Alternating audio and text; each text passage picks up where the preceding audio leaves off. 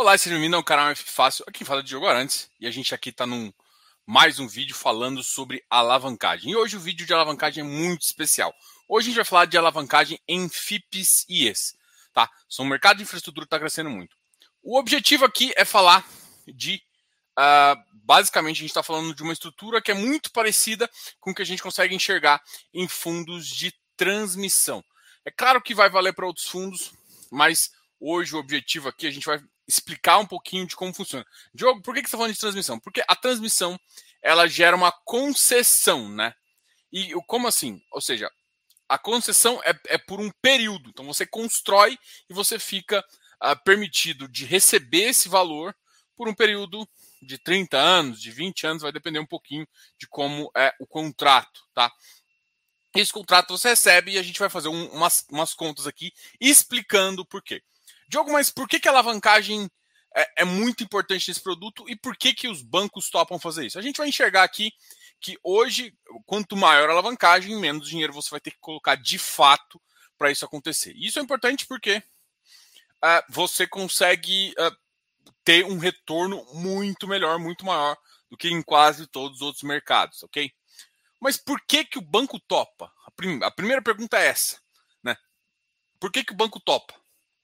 Porque quando você coloca mais dinheiro, ou seja, você tem mais equity, seu equity é mais importante naquela balança PL ah, passivo-ativo, quando você tem mais equity, significa que o risco seu é maior. Quando você tem menos equity, quando o banco tem uma dívida maior.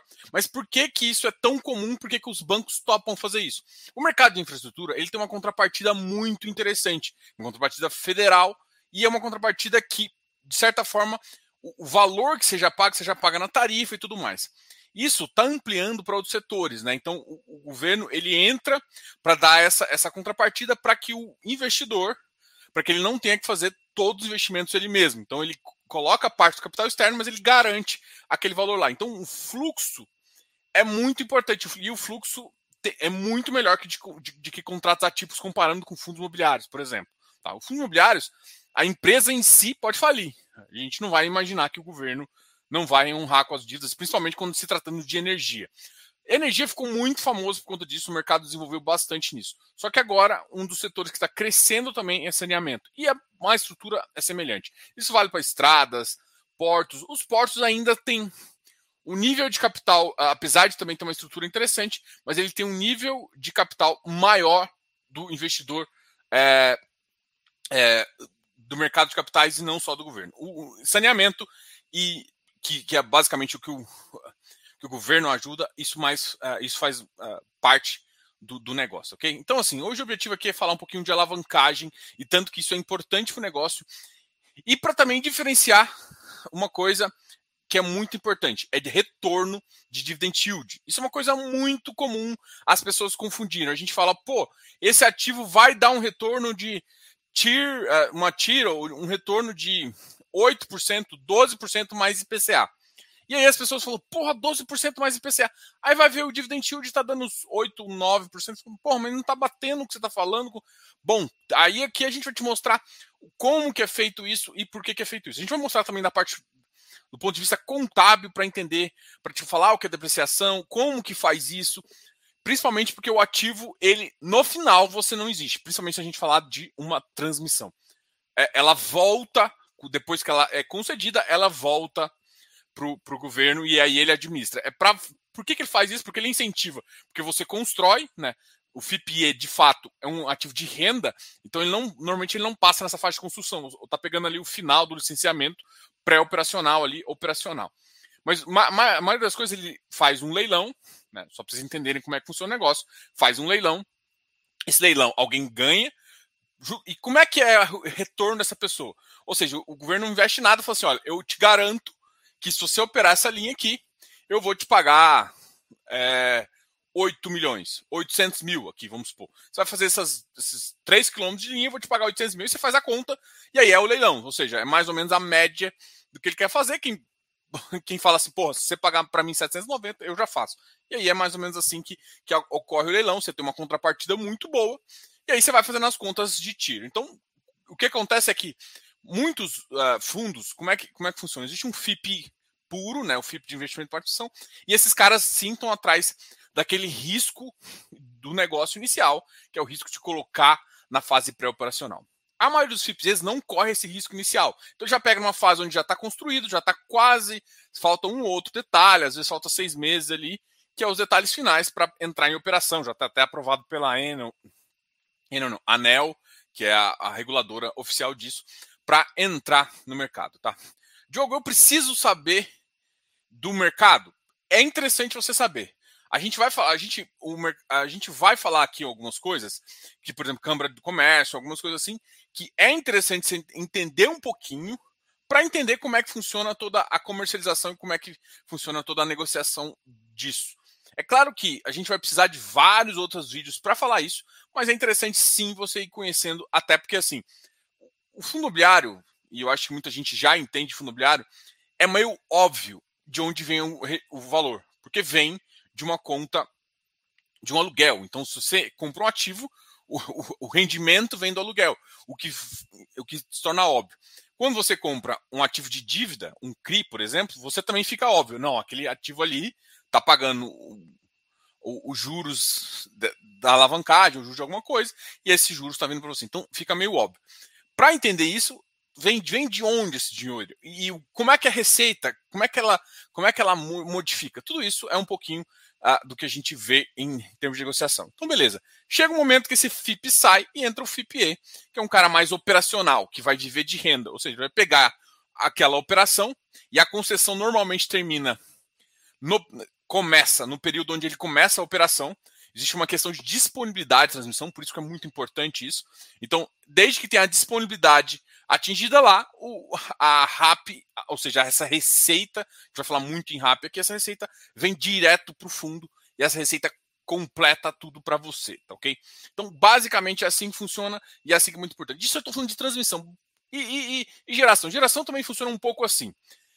Ou seja, você ganha um leilão, existem algumas, um, alguns operadores que são donos, sim, de uma transmissora, e em alguns, em alguns outros casos também essa, existe esse, essa questão que o governo normalmente faz uma concessão, onde você pega, ele faz uma concessão e depois ele vai vai tomar conta ou administrar ali para frente, tá? Existem alguns casos que tá, tá, tá, tá vendo de que as, essas geradoras podem ser é, você ter uma nova concessão, e isso é importante principalmente porque isso pode alongar alguns fundos aí. Essa é uma discussão que tá, vai vir um pouquinho mais para frente, a gente não está no começo desse mercado, mas é uma coisa sim que é, que é um detalhe importante. As transmissoras não, porque as transmissoras são muito mais tranquilas. Então, provavelmente no final da concessão elas vão para lá e a gente vai. Só que o mercado de infraestrutura é um mercado que tem que crescer.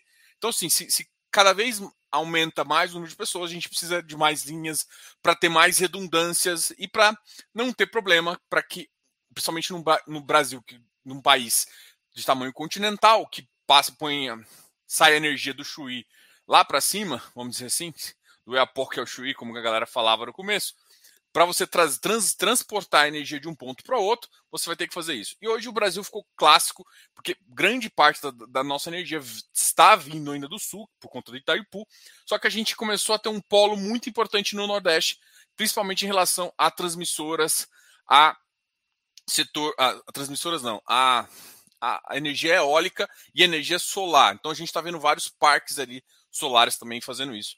E aí a, a geração era um pouco diferente, porque a geração ela existe uma cama de comercialização. E cada, e, por exemplo, você vai, vai fazer uma geração ali, você tem um mínimo que, principalmente ó, uma geradora a gás, você tem um custo do gás, né? Então, ou seja, a sua tarifa é um pouco mais cara é por isso até que a gente está sofrendo isso um pouquinho. Bom, falando um pouquinho do mercado, a gente vai. E todos têm essa questão de alavancagem, tá?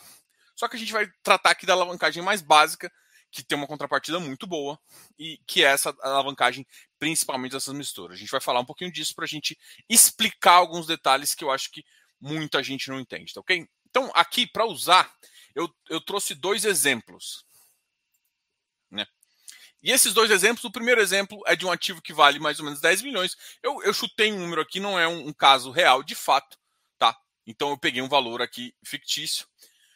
Uh, aqui o patrimônio líquido, aqui o passivo. O passivo seria, seria como se fosse uma administração, alguma coisa nesse sentido. E aqui eu supus que, que a gente está fazendo 98 mil cotas só para que, a, que a, ou seja, se você tem que investir 980 uh, 9 milhões e 800, o que de fato a, a cota tem é mais ou menos 100 reais. Só para deixar isso em números que você consiga entender em termos de dividend yield, jogar para a cota base base 100. E eu fiz o mesmo ativo, peguei o mesmo ativo. Em vez de você colocar os 9, 9 milhões e 800 mil, você está colocando apenas 4 milhões e 800. Os outros 5 mil vêm de uma dívida que, o, que, essa, é, é, que, essa, que essa transmissora pega, que, essa, que, esse, que esse ativo pega. Então, esse ativo pega uma, uma dívida e essa dívida é, ela vai ajudar é, aí a gente vai explicar para vocês o que, que significa essa dívida e como ela ajuda ou atrapalha rendimento, retorno, para vocês terem ideia. Então, aqui, esses são os dois cenários. Um cenário, ou seja, eu tenho zero de alavancagem, eu tenho praticamente. Diogo, mas por que, que tem um passivo? O passivo é normal de um fundo, porque o passivo. É, vocês têm os próprios custos CVM, custo da gestão, vários assim. Então, como eu quis mais ou menos explicar um pouquinho. Eu coloquei um passivo bem baixinho aqui, só para ter uma referência, porque você sempre gera um passivo mesmo que mínimo, né? Mesmo que para pagar os custos internos da empresa e tudo mais, tá ok? Então o custo mínimo sempre existe. E aqui, basicamente, não. Aqui eu estou tomando uma dívida de 5 milhões para dividir, tá? Então, a primeira coisa que a gente fala é explicar um pouquinho da nomenclatura que a gente está usando. A RAP aqui é muito famosa, a RAP é a receita anual prevista ali uh, por, de, de, só se tiver a disponibilidade da transmissora, tá? Então eu, eu coloquei uma taxa ali de 8%, mais ou menos dos 10 milhões, você está recebendo 800 por mil. Tem que entender que depois dos 30 anos, isso é muito interessante, o PL do ativo vai para zero, ou seja, o patrimônio zera. Então todo o seu retorno tem que vir através da RAP, tá ok? Uma outra consideração que a gente faz aqui é uma de, a depreciação, ou seja, como o ativo ele tem que ser entregue no final, na sua conta contábil, ele é depreciado, esses 10 milhões eles são depreciados toda vez o ativo. Só que o ativo ainda tem aquele valor. A grande questão é que contabilmente ele não tem mais esse valor e ele vai fazendo. Ou seja, por mais que você mantenha a receita, você tem essa depreciação. A gente vai explicar depois lá na frente como essa depreciação ela entra aqui. E aqui, ó, aqui seria o ativo de fato, aqui é a depreciação e aqui a gente vai chamar de ativo contábil. Esse aqui é o ativo contábil. E se eu somar o ativo aqui mais passivo, mais patrimônio, esse, esse valor aqui tá, tem que estar tá sempre constante e está, tá ok? Então, isso aqui, contabilmente, você tem uma depreciação que aumenta até chegar ao valor que você tem só do passivo, que é, ou seja, o fundo, o fundo ou esse essa transmissão, ao final da concessão você não tem mais ela, você devolve ela completamente. E é esse efeito contábil que a gente vai estar tá falando aqui. Ou seja, aí vamos em termos de resultado. Aqui o resultado, você tem aqui utilizei algumas nomenclaturas, com um imposto inclusive um pouco maior do que de fato é, só para mostrar que de, de, dessa forma você tem o, o, lucro aqui sobre um PL. Se você vê que o PL está caindo, você vai vendo que o seu dividend yield acaba subindo muito. Mas isso, isso é em torno, ou seja, o dividend yield sobe, mas o retorno do ativo é um só ok? E é, ou seja, é o valor que você investiu no começo versus o que você vai tirar de lucro no final, tá ok? E aqui, quando você investe todo o seu capital, basicamente você tem um lucro praticamente constante, praticamente não, extremamente constante aqui. E, a gente depois vai fazer uma conta depois, quando você tem é, o, quando você tem uma que a gente chama de despesa financeira, né? Quando você tem um juros para pagar. O que de fato é o lucro diminui, mas como você tem um PL menor, você teve um investimento menor, o seu retorno é otimizado. Então você ganha mais dinheiro porque você tem que colocar menos dinheiro, ou seja, te dá a opção de colocar em mais coisas e ter um retorno muito maior, justamente por, por conta disso. Então a gente vai, vai te mostrar em relação a isso. E no mesmo, no mesmo fato aqui, o, o ativo também você tem essa questão ali, ó. O ativo de fato, o ativo contábil, vai caindo, assim como o passivo, né? A dívida diminui, o patrimônio diminui também. Você tem essas duas considerações aqui. Tá? Tá? Então, no final, você sempre seja, ou seja, a dívida, o passivo de dívida diminui e o patrimônio líquido também diminui. Para quem não sabe, ativo é igual passivo. É, o passivo aqui, na verdade, os dois são passivos, tá? Aquele é o passivo é só para mostrar essa conta aqui. E, e, o lucro vai aumentando, né? De acordo com que você já está pagando toda a sua dívida, tudo mais. Uma conta que a gente está fazendo aqui, só para explicar também essa tese de, de, de dívida aqui, é que é, nessa, nesse caso aqui, a gente não está considerando duas coisas. Normalmente a RAP ela é anualizada ao IPCA, ou seja, você tem um, um, retorno mais IPCA. A gente vai admitir que o retorno final que a gente achar vai ser o retorno mais uh, a própria inflação. Tá? A gente vai admitir isso. Por que a gente vai admitir isso? Porque contabilmente, quando a gente vai considerar os, as despesas, essas despesas são um pouco constantes. E o que eu estou querendo te falar é o seguinte: o lucro final que você vai ter é basicamente o lucro vezes a inflação. Então, eu estou tirando a inflação dessa, dessa simulação mas no final a gente pode botar isso, porque a inflação ela vai ser repassada quase que inteiramente para o lucro, principalmente porque a gente está falando de margens muito altas, tá? Então, analisando isso, é, é uma consideração que a gente está fazendo para simplificar a conta aqui e para te ajudar. Mas é óbvio que num caso, inclusive até de avaliação de laudo, os caras não vão fazer isso. Então, aqui eu estou simplificando para a gente conseguir é, mostrar. Não entendeu isso, não tem problema, é só para te falar que por mais que essa RAP aqui tá parecendo que é constante, ela não é de fato, ela tem esse efeito. E tem que lembrar também que, o, por exemplo, o efeito da RAP ele é, é, ele é distorcido em um ano, ou seja, a gente teve uma inflação de 4% em 2021, e aí a RAP 2021-2020 é, foi anualizada, ou seja, você sempre tem um delay de um ano para que isso seja que, essa mudança seja incorporada. Alguns contratos são seis meses, mas normalmente a gente vê um contrato um pouquinho maior também. Isso, isso você teria que uh, falar ali com o pessoal para entender de como essa, essa, essa, essa RAP é, é anualizada, como que esse contrato, essa inflação é repassada para você. Então aqui a gente vai fazer algumas considerações. Uh, um outro detalhe importante aqui eu coloquei dividend yield, patrimônio, e basicamente isso é a importância, tá? É, aqui eu, eu, tô, eu chutei, eu chutei não, eu coloquei um valor aqui de 8%, e aí a gente vai ver, ó, uh, calculando o retorno do ativo, né? E o retorno ativo aqui, ó, isso aqui na, no teste 1, onde eu não tenho dívida, tá? Então, eu, eu coloquei uma, uma taxa de 8%, e é claro, como eu tenho um passivo de 200 ali, é mensal, que é, um, que é um, um, passivo anual de 200, que seriam umas taxas ali mínimas que tem que fazer, o retorno é menor do que o próprio ativo. Então, o retorno que, do seu investimento é um pouco menor do que os 8%, tá? Ou seja, o retorno é menor. Só que tem que lembrar que esse é, é como se fosse 7,3 mais IPCA, porque eu não considerei essa, essa inflação aqui, tá? Ah, Diogo, por que, que você pode considerar? Olha, o que, que, é o, o que, que é a inflação? Aqui é a inflação que eu teria que descontar os, a, a, o custo operacional, que, que, é, que é menos de 20% da margem, entendeu? Então, e, aí, e ainda tem um, uma questão em que, depois de 4, 5 anos, isso é mais ou menos constante e existe uma, uma eficácia maior é, da operação. É claro que você pode ter uma gordurinha em um ano, pode dar um problema maior, você tem que ter um gasto maior, mas, no geral, as, uma, uma, linha bem operacionalmente, você vai passar 30 anos ali com uma margem muito próxima de 80% a 85%. Tá? Então é por isso que, que também todo mundo quer ali. Então tem que lembrar assim, ou seja, para efeito de retorno para você, você vai receber em torno de 8,16 investindo 100 reais. É claro que essa, essa aqui é só para mostrar um pouco das contas. Só que você tem que lembrar que o patrimônio está diminuindo, porque você tem a depreciação. Então, de fato, o dividend yield do ativo, ou seja, ele está te entregando? Ele está te entregando. Gente, Diogo, tem, tem, que tomar muito cuidado, porque aqui eu já estou simulando que é como se uh, o FIPE ele já te entregasse todas a. Toda, ou seja, a gente entregasse o rendimento mais uma amortização de principal. O que não nem sempre é verdade. Pô, Diogo, como isso não é nem sempre é verdade no caso de um FIPE? Deixa eu voltar aqui para mim, só para te explicar um pouquinho. Aqui, eu, como, eu, como a gente faz uma dívida lá, o mercado, ele. Aqui eu estou assumindo uma dívida única. Normalmente isso não acontece no mercado real. Você toma dívidas de curto prazo, você toma dívidas de 5, 7 anos numa taxa, e você toma dívidas mais longas, numa outra taxa. Então você não consegue, você não faz isso para todas, as taxas, e toda vez você consegue refazer, vence a, a, uma das taxas ali, a taxa de curto prazo, e você refaz.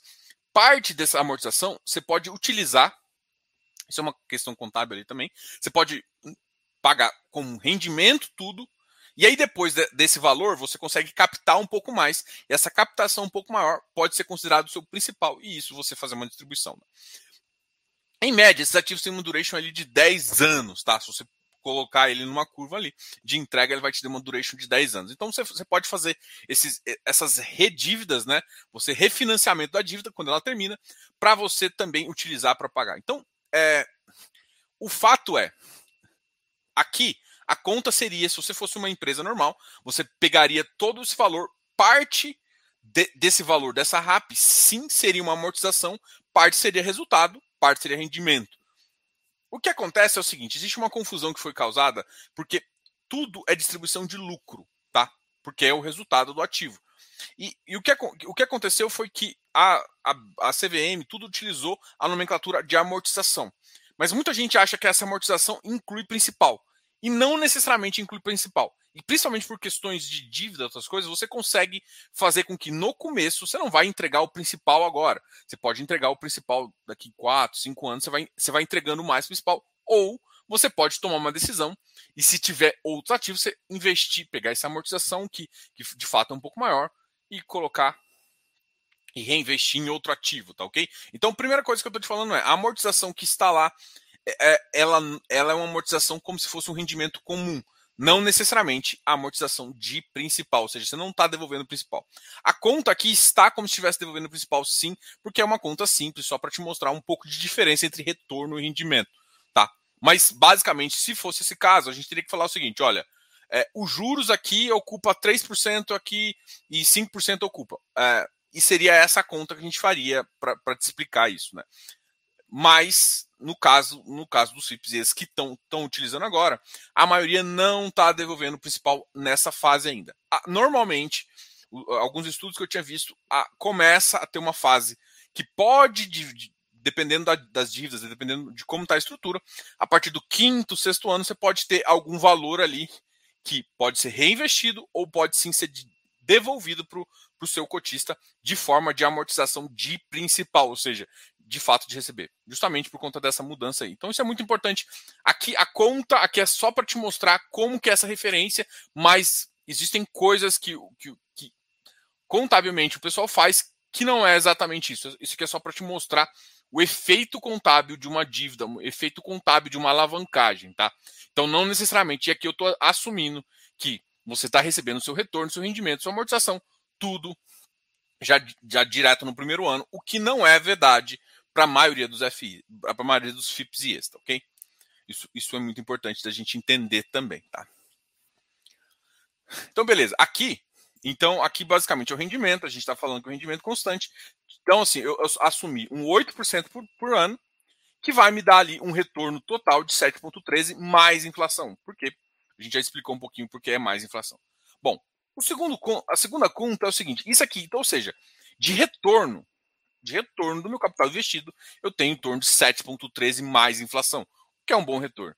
Agora vamos olhar o dividend yield. Dividend yield é basicamente você pegar seu valor pelo patrimônio.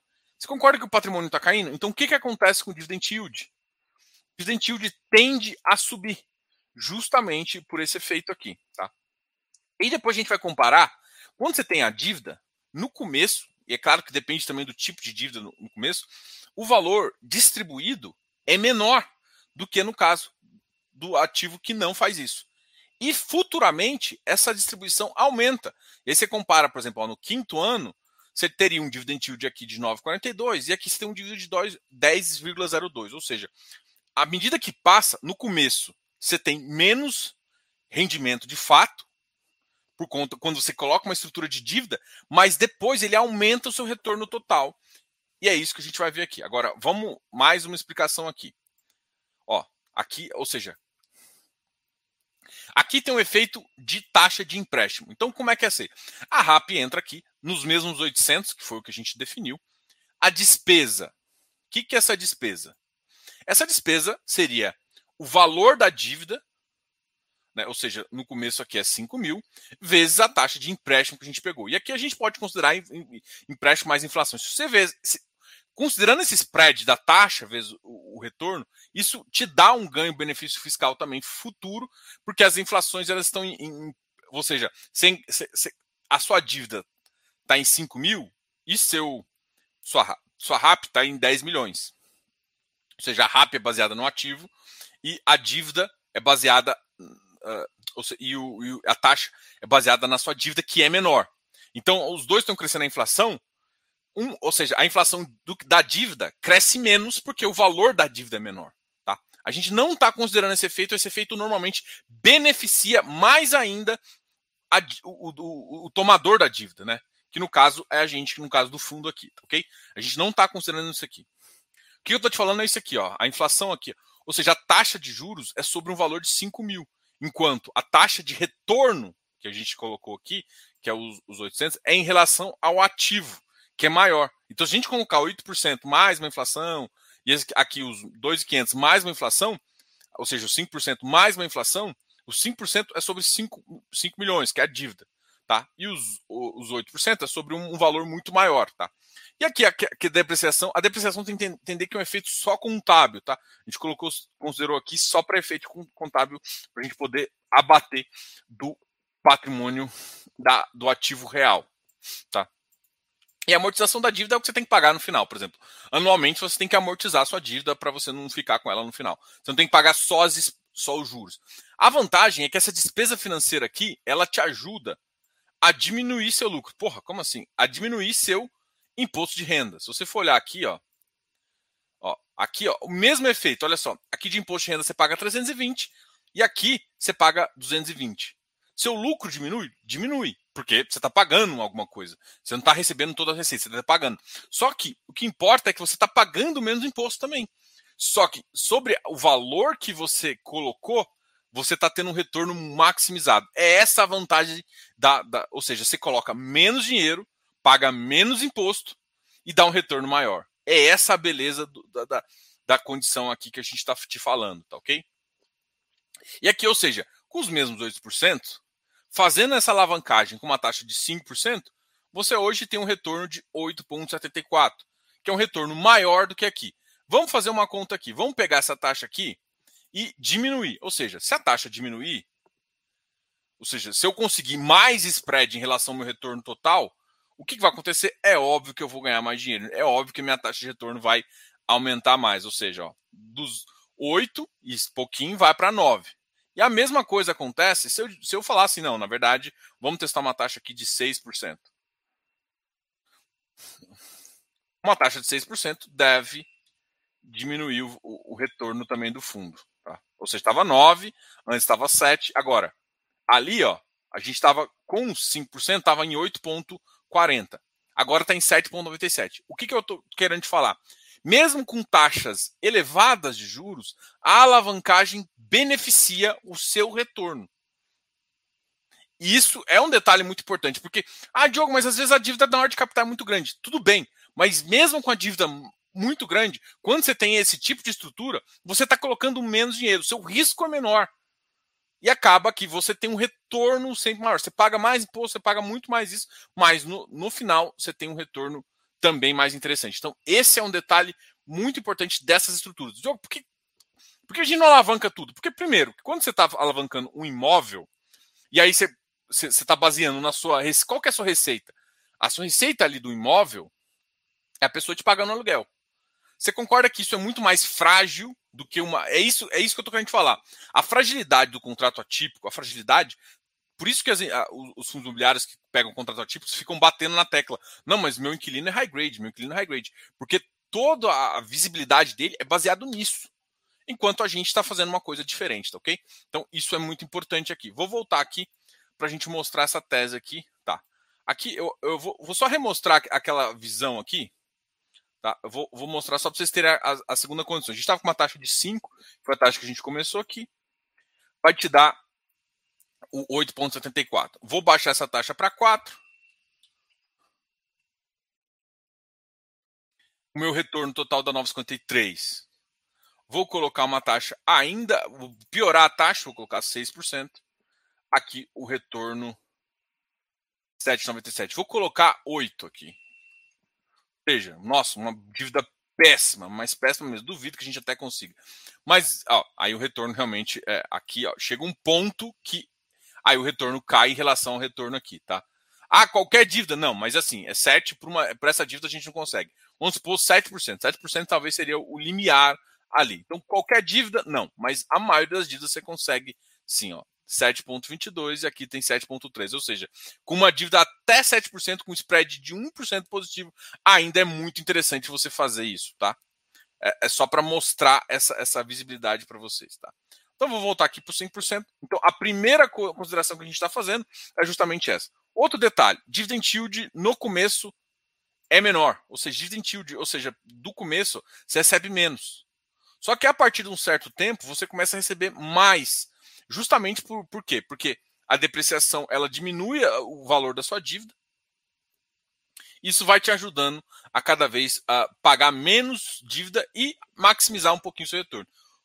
Ou seja, é por isso que normalmente quando a gente vê os retornos ativos, ele, ele, ele acaba aumentando um pouquinho ao longo do período, ou seja, no começo está mais baixo, não faz isso. E isso, inclusive, é uma curva natural e que é melhor do que você quando você tem 100% do seu capital. Então, assim, o que eu estou demonstrando? Não compensa colocar 100% do seu capital. O efeito da dívida no, no, curto prazo, ela abaixa sim o dividend yield. Então, tem dois efeitos que são interessantes para você notar. A primeira coisa, que é essa que é as consequências que eu estou querendo falar. No curto prazo, ou seja, acabou de operar, a gente está muito muito simples, eles acabaram de operar. O dividend yield fica menor que se eu só tivesse capital. Mas isso reverte depois, ou seja, aumenta isso mais do que se você tivesse só com capital. Esse, esse dividend yield já é uma, uma consideração que você aumenta ali ao longo do tempo. Ok? Então, isso já é um fato considerado ali. Então, uh, primeiro efeito, o dividend yield é menor para quem está dívida. A dívida potencializa e aumenta o seu retorno. A gente também viu isso e todas as dívidas, não, quando a dívida fica muito, mas muito cara, faz isso. Só que você tem que notar que como a contrapartida é muito boa, é muito difícil você conseguir, assim, é muito fácil você conseguir uma dívida. É, eu estava conversando às vezes com, com o gestor uh, em off ali, e assim, a, a, conversa foi, cara, quando eles ganharam um, um, uma concessão, o tanto de banco ligando, oferecendo para lá. Por quê? Porque esses leilões, os bancos ficam igual carniça ali em cima, porque é o melhor lugar para você dar dinheiro, porque é uma das melhores contrapartidas, com quase zero de inadimplência. E assim, se a operação do, do, do ativo não for muito ruim, que é, ou seja, o, e o pessoal já sabe disso há muito tempo, são ótimos ativos. Então, as dívidas, nesse. Por isso que a gente fala que a NTNB pode bater 10. Cara, a dívida de um, de um lugar desse, porque senão inviabiliza o negócio. Você está entendendo por que, que o high grade uma, uma, taxa de high grade nunca vai disparar igual uma NTNB? Porque o governo pode assumir 8%. Ele quebra o governo, mas não, sei quem vai querer emprestar o dinheiro para aquele negócio. Mas, do ponto de vista de negócio, chega um ponto em que inviabiliza o negócio.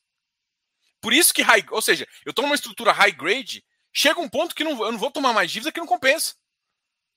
E, e é isso que eu, que eu, quero te mostrar também em relação ao retorno. Beleza. Então a gente já te explicou que Alavancagem aumenta o retorno. O dividend yield cresce. Cresce nos dois casos, tanto quando você só tem ativo, quando você só tem capital próprio e quando você tem capital próprio mais dívida. Só que, quando você tem dívida, o dividend yield no curto prazo fica menor. No longo prazo, ele aumenta mais do que, do que outra coisa. Um outro detalhe que a gente vai, que a gente vai falar aqui, por exemplo. Eu fiz uma, uma conta aqui, é, eu estou imaginando 100. É claro que esse 100 não é uma conta tão básica, porque, por exemplo, a maioria dos ativos que estão com base 100, na verdade, o VP iniciou em 96, 97. Por quê? Porque teve um custo de distribuição. Não estou considerando isso. O que, que eu fiz aqui? Eu simplesmente somei o 100, ou seja, se eu comprar o mesmo ativo descontado, matematicamente descontado, essa, essas, essas, esses dois rendimentos que já foi pago. Vamos pegar o caso do VIGGT. Vamos supor que você pega os 100 reais e diminua 7,50 no ano passado e esse ano 6,50, podendo chegar a 9 reais, que daria na fase de 82 ali. Vamos pegar, se você pegar, pegar o mesmo só descontando. Eu não estou considerando mais nada, só descontando. Porque o mercado está descontando muito mais do que isso. O que eu quero te mostrar? Como eles estão descontando basicamente o retorno e ainda estão dando prêmios abaixo, um retorno que era para ser 8,74 mais IPCA, lembra que aqui na, minha conta eu tirei o IPCA da, da regra, mas é, o que eu estou te falando é que o retorno é o retorno mais o IPCA. Aqui passa de 8,74 mais IPCA para 10,86 mais IPCA. E aí, e assim, e tá mais descontado ainda que isso. Vamos, vou puxar um valor aqui, ó, de, por exemplo, menos 75. Só para o efeito efeito está dando 12%. Tipo assim, Diogo, mas a dívida que eles estão tomando é assim? Não, não é assim que eles estão tomando a dívida. Por que, que eles estão tomando dívida assim? Porque eles estão, igual eu falei, eles tomam dívida uh, de curto e longo prazo, às vezes tomam três, três linhas de dívida, eles não tomam sempre da mesma forma. Então, por isso que os vencimentos das dívidas não são nos mesmos, nos mesmos anos, justamente para ter um, um, casamento de dívida aí, para ter um efeito uh, de dividendo importante também. Então, você tem esses, esses fatos assim. Algum, alguns são mais uh, centrados nisso e outros não. Então, você tem que estudar um pouquinho isso também para entender essa diferença. Tá? Teve um vídeo bem interessante no último relatório trimestral da, do VGT mostrando um pouco em relação ao que eles estão propondo também, tá? Importante agora para a gente terminar aqui, só para então a gente te mostrou essa, essa questão, né, do que o ativo a mais barato o retorno começa a ficar absurdamente interessante e mais. Mas aqui um detalhe importante também. Lembrando que o ativo, o ativo contábil, que é esse cara aqui, ó, o ativo contábil ele perde valor, ele perde valor por conta da depreciação, ou seja, no ativo contábil ele cai e aí você também tem o seu patrimônio caindo. Diogo, mas como é que funciona? Então o patrimônio ele sempre cai na mesma proporção? Não, porque quando o cara aí a gente tem que entender um pouquinho que, o que, que é os fundos, né? Os fundos são, são, são elementos da 472, né? São derivações da 472, que é uma, que é uma regra de fundos fechados. Nessa regra, você tem uma avaliação. Então, a avaliação ela vai considerar tudo que é do, tudo que o fundo pode receber, já, já com inflação e tudo mais, e vai calcular. Então, existe sim um VP que seria o ideal, um VP contábil, e existe uma remarcação desse VP que é feito também com base nisso. Aqui é, é só uma consideração se fosse uma dívida única, se for. Então, aqui eu estou simplificando o fato, só para vocês entenderem um pouquinho, tá? Então, no ano 1, a gente tem essa reflexão aqui em, é, em relação. Vamos comparar ao mesmo tipo de ativo aqui. Então, você tem, a, ou seja, se, se o mesmo ativo aqui com a dívida. Então, a dívida não mudou de fato o ativo. Agora, a questão do passivo diminui, passivo diminui. Por quê? Porque aqui você está reduzindo a dívida e, ao mesmo tempo, você também está tá reduzindo o patrimônio é o patrimônio líquido do fundo, tá? Então aqui você chega até o final com esse mesmo valor aqui, reduzindo o valor. Só que qual que é o benefício? Você investiu muito menos. Aqui você teve que investir quase 10 milhões. Você investiu aqui, ó, você investiu 9,800, mas o primeiro ano já está é, 9,473. Aqui, já no segundo ano, já aqui você teve que investir muito menos, de investir 4,800. Então, tudo isso é importante considerar que você investiu menos. E olha só, depois divide esse valor aqui por esse. Você vai ver que o seu lucro pelo PL, o seu retorno pelo patrimônio que você investiu é muito maior. Mesmo que o lucro nominal, e o lucro nominal é menor. Lucro nominal, só que assim, no caso do ativo aqui, de dívida, o lucro nominal ele aumenta, ou seja, ele, ele parte mais baixo por conta da. Ou seja, aqui ó, tem um efeito. A despesa financeira é maior aqui. E à medida que você paga a despesa financeira, faz. Diogo, mas isso funciona em todos os casos? Como eu disse, não necessariamente. Porque existe, às vezes, refinanciamento durante, e às vezes tem ano que vai ter lucros maiores. Então, isso aqui, eu estou fazendo uma norma, normalização disso, e não necessariamente é dessa forma.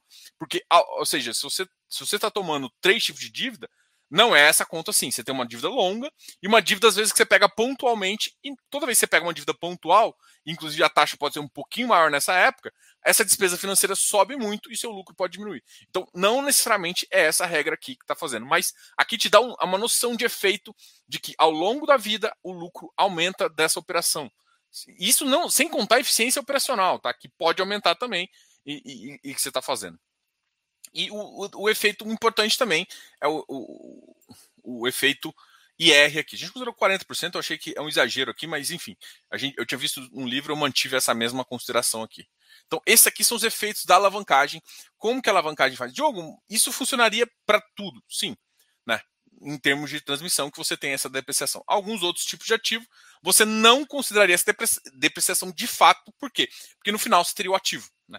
Vamos, pegar um, uma situação BTS ali, você teria esse ativo no final, uh, e esse ativo seria como se fosse a entrega do seu valor principal. Então, você não precisa necessariamente medir isso. Aí, contabilmente, você poderia fazer alguns ajustes, mas o que acontece é que pela 472 você tem que fazer uma avaliação para acompanhar esse ativo, e aí ele vai, vai basear, é claro, que na receita do contrato, mas ali no final do, das contas ele vai começar a basear em outras coisas, na receita potencial que ele pode ter e tudo mais. E essa receita potencial, dependendo do momento do mercado, pode é, ser maior ou menor.